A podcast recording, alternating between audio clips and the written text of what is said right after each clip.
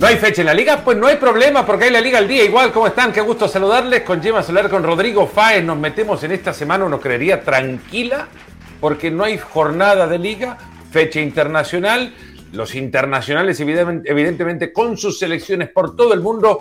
Pero es en estos días a donde cuando uno cree que nada está pasando, es que están pasando un montón de cosas. Gemma, Rodrigo, ¿cómo están? Un gustazo nos metemos rápidamente con los temas del día y el menú. Se olvidan de Mbappé y rápido piensan en la araña. Solo un año para Xavi. Está en proceso de renovación. Y el mayor que no arranca bien, pero hay confianza total en Javier Aguirre. Nos vamos a meter en el tiempo extra. Seguimos con la moda de Jude Bellingham y su gran arranque en la liga. Pero vamos a comenzar hablando, Rodri, con el eh, Real Madrid. Pensando ya en lo que se viene para las próximas temporadas sin nueve para la temporada actual sin nueve en la espalda de ninguno de sus futbolistas, aunque está José Lu, pero solo José Lu. ¿Por qué van a dejar de pensar en Mbappé y por qué quieren pensar en la araña? ¿Qué tal, Fernando? ¿Qué tal, la Gemma también? Eh, a ver, información como tal no manejamos sobre, sobre Julián Álvarez, pero sí que es cierto que es uno de los jugadores que, siempre ha sonado para el Real Madrid, seguramente por la ascendencia argentina que tiene, por la relación que siempre han tenido eh, los argentinos con el Real Madrid y por la opción que también es muy, muy de, de sentido común de que si no juega más Julián Álvarez esta temporada, a la sombra de un tal Erling Haaland, pues tendrá que buscar alguna otra opción, ¿no? Y obviamente ahí no solo el Real Madrid, sino seguramente todos los grandes de Europa estarán muy, muy preparados para intentar eh, que la araña pueda recalar en su, en su red, ¿no? En este caso. Vamos a ver, porque sí que es cierto que, el hecho de que el Madrid se olvide de Mbappé, yo creo que todavía es muy pronto, más allá de que, de que el enfado todavía sigue patente después de otro verano muy complicado en torno a la figura del internacional francés, pero esto yo creo que va a terminar que en el 2 de enero de 2024, pues el Real Madrid, si de verdad tiene intención de fichar a Mbappé o si se ha olvidado Mbappé, es cuando vamos a salir de dudas, porque si Kylian Mbappé no firma con el Real Madrid el 2 de enero, yo entenderé que Kylian Mbappé no tiene intención de jugar en el Real Madrid. Y como yo, pues seguramente alguna de las voces autorizadas del Real Madrid piensa lo mismo y ahí es donde podría entrar en la ecuación Julián Álvarez de cara a la próxima temporada. ¿Qué, le invitará a pensar, Gemma? Un gusto saludarte al, al Manchester City, que entrar con el Real Madrid en una negociación por alguien que puede convertirse en un gran, gran delantero al margen de contar con Haaland eh, y que quieran vendérselo. Sí, bueno, al final también está la, cuestión del, fair play, del deseo del jugador de tener protagonismo y más que el Madrid se olvida de Mbappé, yo creo que es que eh, Mbappé les ha hecho olvidarse porque el deseo sin duda sería y la prioridad ha sido durante muchos años el de tener a Kylian Mbappé y después de varias calabazas, pues imagino que buscan otros objetivos. El plan B, eh, lo sabemos, era Haaland, pero si ya me estás planteando, eh, Fernando, lo complicado de negociar con un equipo tan todopoderoso como el Citizen por su segundo delantero, lo decimos así, imagínate el, el primero. Así que a la hora de buscar opciones jóvenes prometedoras de futuro que tengan gol, que tengan chispa, que tengan magia, pues Julián Álvarez lógicamente es eh, una de ellas. No será eh, lógicamente eh, fácil, pero es un futbolista que necesita crecer, que, que se sintió algo frustrado el año pasado por no tener participación en partidos importantes como por ejemplo la final de Champions, en partidos clave, así que si sigue la tendencia así puede llegar a buscar protagonismo, otras ligas, otras opciones y el Real Madrid podría ser una de ellas, pero creo que es algo aún muy verde. Bueno, esto, parece ya el arranque de un de nuevo un acto de convención para creer que la historia pasa por ir a buscar a otro futbolista que no sea el, eh, el francés. Rodri, este fin de semana el Real Madrid enfrenta a una Real Sociedad que, si bien no ha perdido, tampoco es que haya ganado mucho, ¿no? Viene de, un triunfo abultado, eso sí, o con mucho gol.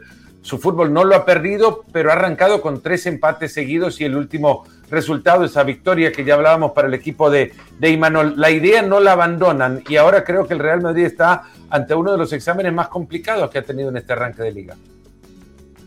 Seguramente, porque además ya ha pasado ese tiempo prudencial del primer mes de competición, de vuelta al cole, ¿no? Como decimos aquí en España, y al final sí que es cierto que, es una piedra de toque importante. Una piedra de toque también que beneficia al Real Madrid porque es en casa, no es lo mismo jugar en el Santiago Bernabéu a estas alturas de temporada que hacerlo en Anoeta. Y, sí que es cierto que, que, la Real Sociedad es un equipo que gusta mucho al Real Madrid, las directivas además se llevan muy bien, hay muy buena relación, está Ataque Cubo, que es un hombre que está seguramente despuntando muchísimo en este inicio de temporada y está siendo el MVP eh, de parte del equipo de Imanol. Y hay muchos alicientes para ver el partido del domingo, que insisto, desde el Real Madrid se está viendo como el típico partido trampa, porque además saben, más allá del potencial de la Real Sociedad, más allá de que se ha reforzado muy bien, de que es un bloque además muy continuista, saben que no es el mejor momento, no por el hecho que contamos ahora, de que te enfrentas a ellos en casa, sino por el hecho de que vienes de una fecha FIFA y eso para el tipo de equipos que es el Real Madrid siempre supone una pequeña caraja inicial que si la Real Sociedad sabe utilizarlo bien en su favor, puede meterle en problemas al, Real Madrid, que sin ir más lejos, ya contra el Getafe en casa tuvo muchos problemas. Veremos a ver si contra la Real es parecido, que no creo, porque sí que es cierto que la Real juega mucho mejor a la pelota, te deja espacios, pero sí que es cierto que va a ser muy complicado porque el ataque que tiene la Real o el conjunto en general del equipo es muy, muy sí, Pero claro, después te vas al peso individual y en las jerarquías termina ganándote un equipo como el, como el Madrid. La Real de repente también quiere enfrentar a un equipo sin Vinicius que todavía pasa por ese proceso de, recuperación. Una fecha eh, internacional, Yema, seguro habría sido bienvenida en los despachos del Fútbol Club Barcelona, descansar de toda la vorágine que el eh, mercado intenso en, negociaciones por las condiciones y el mm. contexto en el que está ahora la situación del, del cuadro blaugrana, pero no deja de ser una semana o semanas sin noticias o novedades. Está en el proceso la renovación de Xavi. ¿Por qué se cree que es solo un año? Sí, está muy cerca, ¿eh? no es oficial aún, pero ya hay acuerdo. Como bien decías, han sido semanas muy intensas e incluso el mismo Xavi, su representante, han pedido que la prioridad fuera los jugadores. De hecho, ahora mismo eh, Deco, después de ese cierre de mercado loco, se tomó unos pequeños días de, vacaciones. Eh, hoy es día festivo en, en, Cataluña, es la diada. Hemos visto a Joan Laporta relajado esta mañana en la tradicional ofrenda floral que se hace en el monumento de Rafael Casanova. Pero lo primero que van a hacer cuando vuelvan al Tajo va a ser afrontar la gran prioridad, que es esa renovación de Xavi. Y sí, como bien apuntas, eh, va a ser solo para un año. Algunos se sorprenden porque es verdad que se había eh, pensado que podía ser eh, dos años. El motivo principal es económico. es una cuestión de fair play. Para el Barcelona es mejor que esta operación sea de un año que de dos a nivel del, del cómputo financiera con las eh, complicadas situaciones económicas. Y a eso Xavi eh, tampoco digamos que es un problema enorme para él, no ha sido un inconveniente, eh, sí que es desde afuera se puede ver como, uy, ¿qué está pasando aquí? Que hay mal rollo yo con, con Deco, por lo que nos consta a nosotros, al, jugador, al entrenador, no es algo que le suponga un problema porque la gran prioridad de Xavi es estar en el Barça y va a estar hasta que lo echen, es decir, que lo largo que sea el contrato tampoco le obsesiona. Eso sí, ha conseguido unas mejores condiciones de cerca del doble de su salario y también muy buenas condiciones para su staff, que era una de sus prioridades. Es decir, para él era más importante esto, que los suyos, él mismo, estuvieran mejor, que no eh, cuánto, cuán de largo sería eh, ese contrato. Así que está muy cerca esa renovación. Veremos si incluso esta misma semana podemos ya tener la oficialidad y se va a hacer lógicamente eh, un acto de firma protocolaria, las fotografías y, y todo lo que viene Así como es de político el Fútbol Club Barcelona, ¿te imaginas, Rodri, a la porta mejor escudado por otra persona en ese banco que Xavi? Yo es que a, día de hoy no, y sabiendo quiénes están libres, porque hombre, obviamente Guardiola sería ideal, ¿no? Pero, pero sí que es cierto que si no está Guardiola, alguien que identifique en la misma o que personalice en el mismo cuerpo alguien que sea culé, que tenga esa misma ascendencia de ADN Barça, etcétera, yo creo que es Xavi Hernández y que es un nombre para mí muy importante. No deja de ser para mí un entrenador que sigue en formación porque al final lleva en la élite muy poco y lo poco que está llevando en la élite me parece que el rendimiento es excepcional, sobre todo teniendo en cuenta la situación a día de hoy del Barça con todos los problemas económicos, financieros, con todos los líos extradeportivos, con el problema que, que tuvo nada más llegar con las eliminaciones europeas. Creo que está afrontando, eh, para mí, eh, lo que se dice un aprendizaje muy forzado, a marchas forzadas, en cuanto a plazos y en cuanto a cantidad de lo que tiene que interiorizar el, el propio Xavi. Pero, pero eso, yo creo que, y siempre lo he dicho, siempre he defendido la continuidad de Xavi al frente del banquillo del Barça porque creo que además no hemos visto su techo. Creo que la temporada pasada el equipo fue el mejor, el más constante, el más regular, seguramente a nivel de resultados el más coherente. Le faltan ciertas cositas como por ejemplo mejorar en cuanto a juego porque es algo que, que se le ha visto muchísimo el año pasado y que da la sensación de que este año todavía no acaba de arreglar, pero hay que darle un pelín de, de continuidad y sobre todo de tiempo porque al final esa paciencia o ese tiempo que necesita necesita Xavi es el propio que necesita el Barcelona como colectivo para ver si puede llegar a donde creemos que puede llegar. Hablábamos de la vorágine del mercado y perdón, se nos olvidó eh, tomar también un poco de, tiempo para pensar en el descanso tan necesario de quien parece el verdadero director deportivo del Barcelona, Jorge Méndez, ¿no? Pero imagino que también habrá tenido su, descanso. Eh, Gemma, este sábado enfrentan al Betis en lo que parece el derby del fair play financiero dos equipos metidos en esa misma realidad,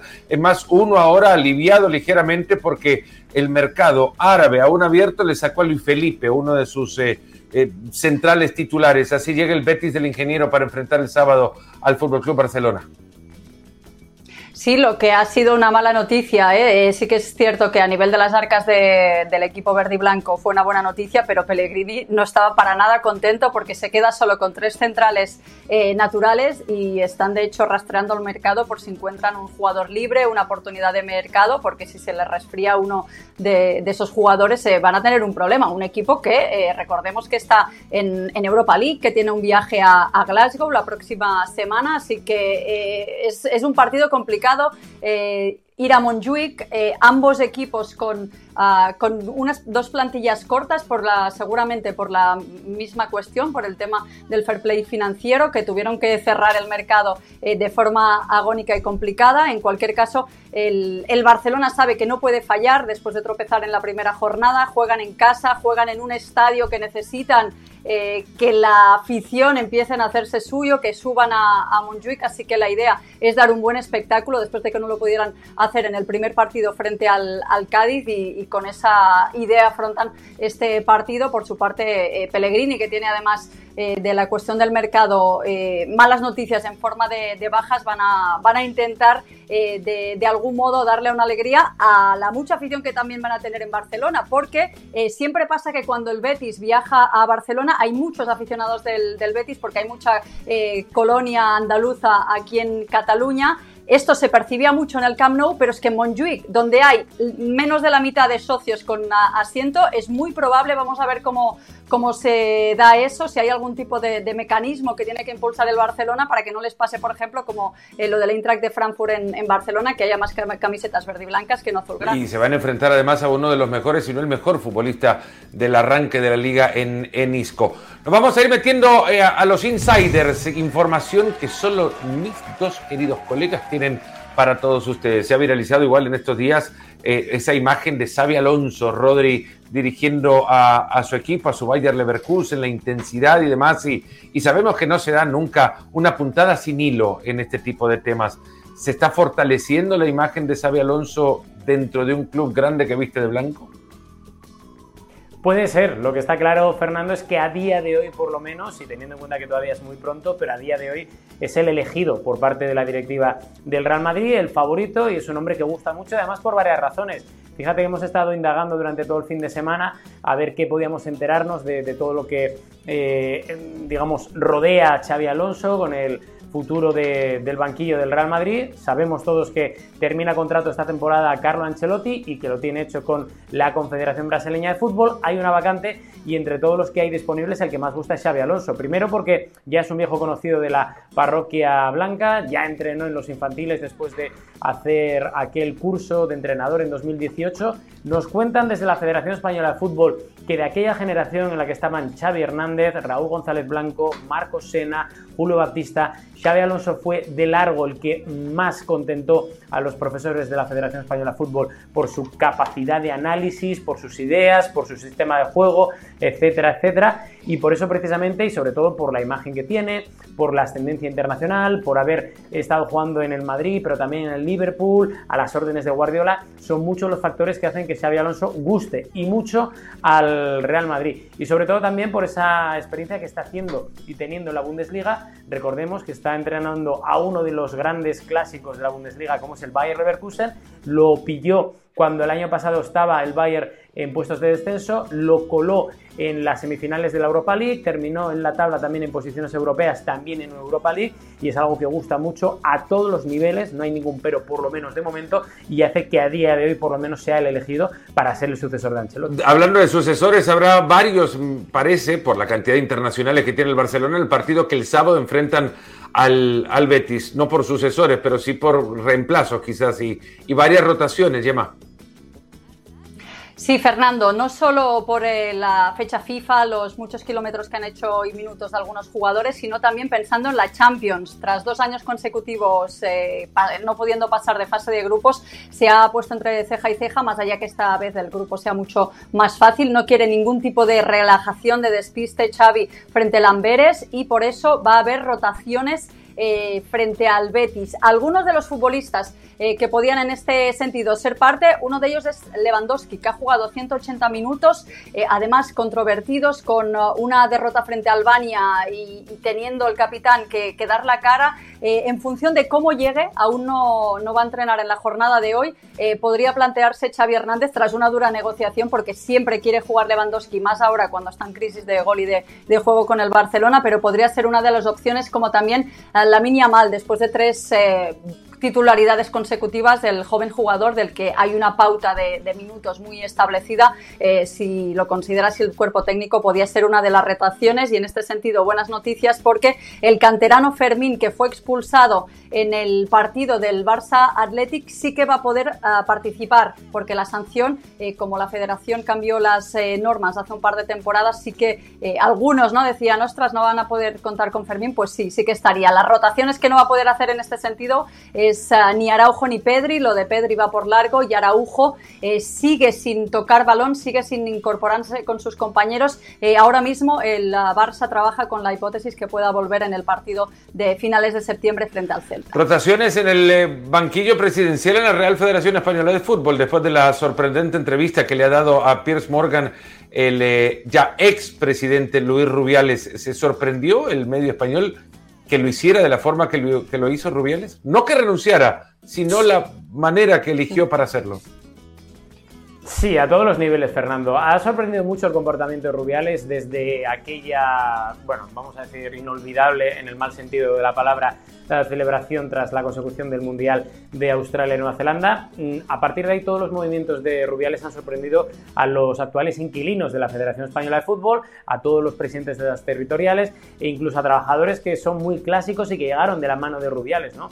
En el hecho de, haber escogido precisamente a Piers Morgan, con los antecedentes también tan polémicos que tiene en, en, los medios de comunicación británicos, el hecho de él haber rechazado todas las peticiones para hacer algo conjunto para, para, todos los medios de comunicación en España y buscando sobre todo una especie como de limpieza a nivel internacional de su imagen de Rubiales, ¿no? que está muy bien que él luche por lo que él cree que es justo, pero otra cosa es lo que, lo que deja detrás de sí, ¿no? y la verdad que el pozo de desencanto que hay en la Federación Española de Fútbol ahora mismo, en puestos de muy, muy, mucha, mucha importancia, de mucho nivel, es importante porque nadie entiende lo que ha hecho Rubiales y cómo ha desaparecido el mapa Rubiales después de que se haya sentido traicionado por gente por la que él apostó y por gente que ahora mismo sigue en ciertos cargos gracias a que él eh, los eligió, ¿no? Pero una cosa no quita la otra y más allá de todo ese favor y de toda esa gratitud que muchos de ellos tienen con Rubiales, nadie entiende ni la postura, ni el comportamiento, ni las salidas de pata de banco de Rubiales, ni sobre todo la imagen que está dejando primero del fútbol español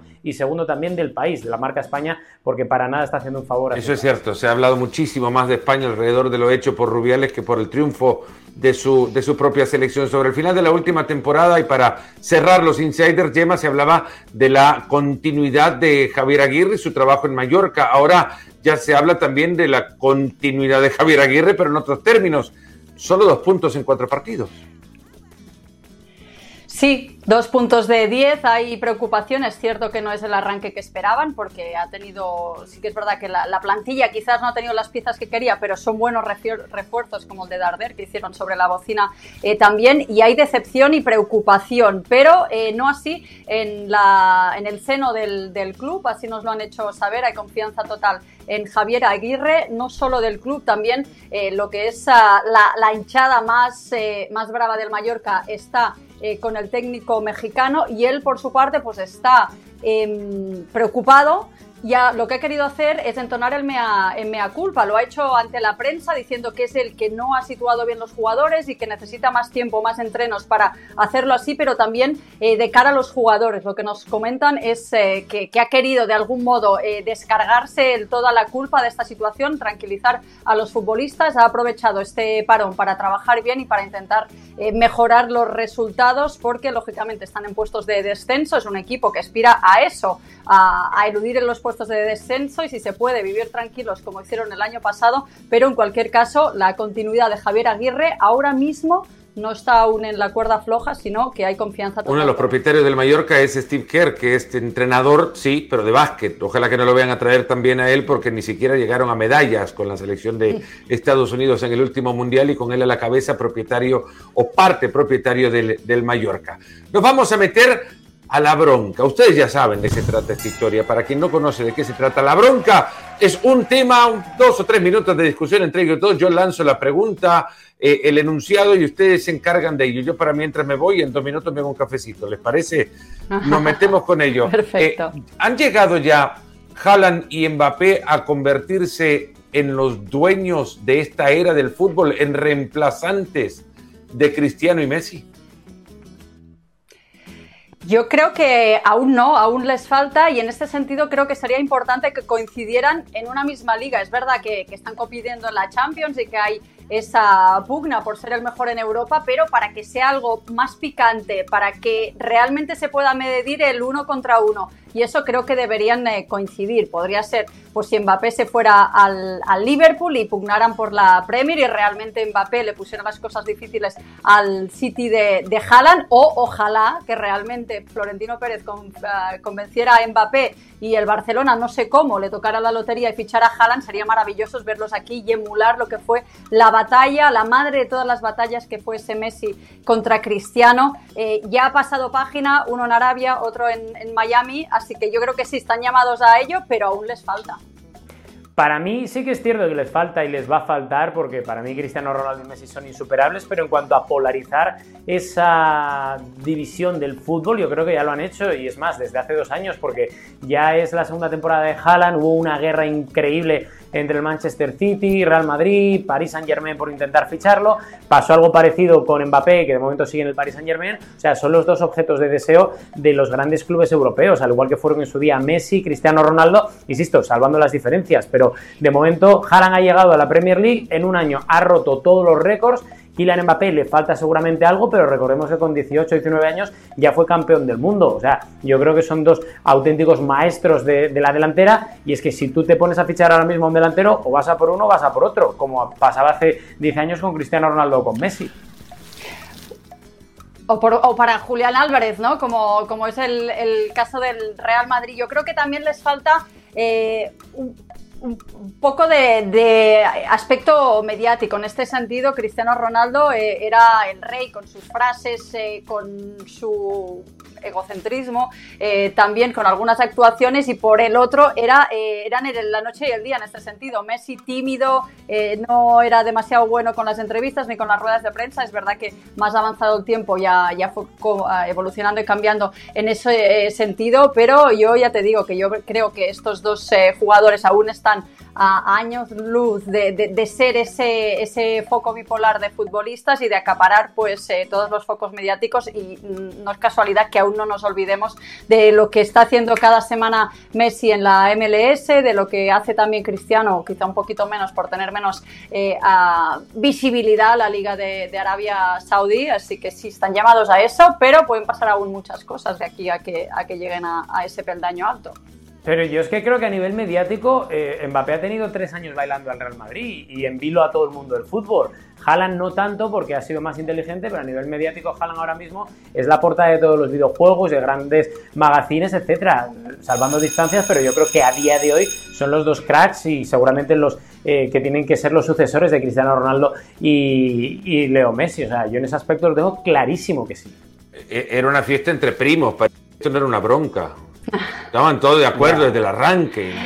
No se soltaron ni una, compartieron, bailaron con el mismo tema porque somos educados, pero yo creo que Mbappé es verdad que ha sido muy noticia mediático, pero por, eh, por bailar, no tanto por, por, jugar y sus éxitos, sino porque ahora sí, ahora no, deshojando la margarita. Pero bueno, estamos fuera de tiempo, así que... Ahora los metemos en el tiempo extra, entonces. Ya lo que dijo Gemma al final no cuenta para la votación si ustedes quieren eh, eh, elegir a un ganador en la bronca. Jude Bellingham ha sido sensación, ya lo vimos en el arranque de la liga, y algunos de sus ex compañeros siguen sus pasos y lo están viendo partido tras partido. Y uno de esos ex compañeros de él acaban de hablar ustedes. Erling Brook Holland ha dicho que ve mucho fútbol por televisión y que vio el increíble debut de Jude Bellingham, su ex compañero del Dortmund. Realmente me ha hecho muy feliz. Eh, Erling Haaland ve mucho fútbol, eso seguro, es un enfermo del fútbol, sabe un montón del juego y seguro no va a perderse ni un minuto de lo que haga Bellingham. Eh, ¿Lo extrañará? a, Bellingham? ¿Extrañará un futbolista de su calidad o los tiene todos en el, en el City, Rodri? Hombre, imagínate, Fernando, si lo va a extrañar que una de las informaciones durante la temporada pasada que vimos cuando precisamente en uno de esos momentos de la montaña rusa, de las negociaciones entre Bellingham, Real Madrid y Manchester City, fue que el propio Haaland estaba intentando convencer a Bellingham, que son muy amigos desde la etapa en Dortmund, para que fichara por el Manchester City. Yo creo que eso es algo que, está patente, que es público desde que en ESPN lo, lo comentamos y lo informamos, y es que está claro que yo creo que lo va a echar de menos y sobre todo en un Manchester City que estaba hecho por y para Jude Bellingham también y para que se asociaran los dos. Eh, la pena es que cada uno esté en un país distinto, una liga diferente, pero bueno, yo desde aquí abro las puertas a Erling Haaland para que si quiere venir al Madrid, pues aquí le damos la bienvenida a la liga. Y tranquilo que está siendo campeón de Europa en el Manchester City, ganando la, la Premier League por allá. Ahora te pone a pensar esto, qué equipo tenía el Dortmund con estos dos futbolistas, ¿no? O, o que dos futbolistas no te hacen un equipo. Sí, sin duda, eh, pero bueno, al final también es, eh, yo creo que es mérito de, ambos, eh, de los jugadores y también del club que los ha sabido trabajar y sacar mucho rédito deportivo, además de también económico. Seguro que lo extraña, él, mismo lo, dice, se alegra por él. Es verdad que tenían una conexión muy buena, también recuerdo con Jadon Sancho, Haaland es un especialista en esto de, de hacer amigos en los clubes donde va y lo extraña, pero ya lo, lo, vimos en su primer año en la Premier, en la Champions con el City y este año eh, no le cuesta hacer amigos, ya tiene buenos socios. Seguramente, y tendrá muchísima prensa además, porque ya sabemos cómo, se cómo funciona la máquina que acompaña mediáticamente al Real Madrid. Eso sí, no vayan a caer en el error de nunca compararlo con Jude, Jude Bellingham con Haaland. Son dos cosas diferentes. Uno es tremendo goleador y el otro es un futbolista enorme con bastante gol además. Eh, señoras y señores, nos vamos despidiendo. Gemma, Rodri, muchas gracias. Este fin de semana hay fecha de nuevo, la quinta de la liga y acá estaremos para contarle y anticiparle.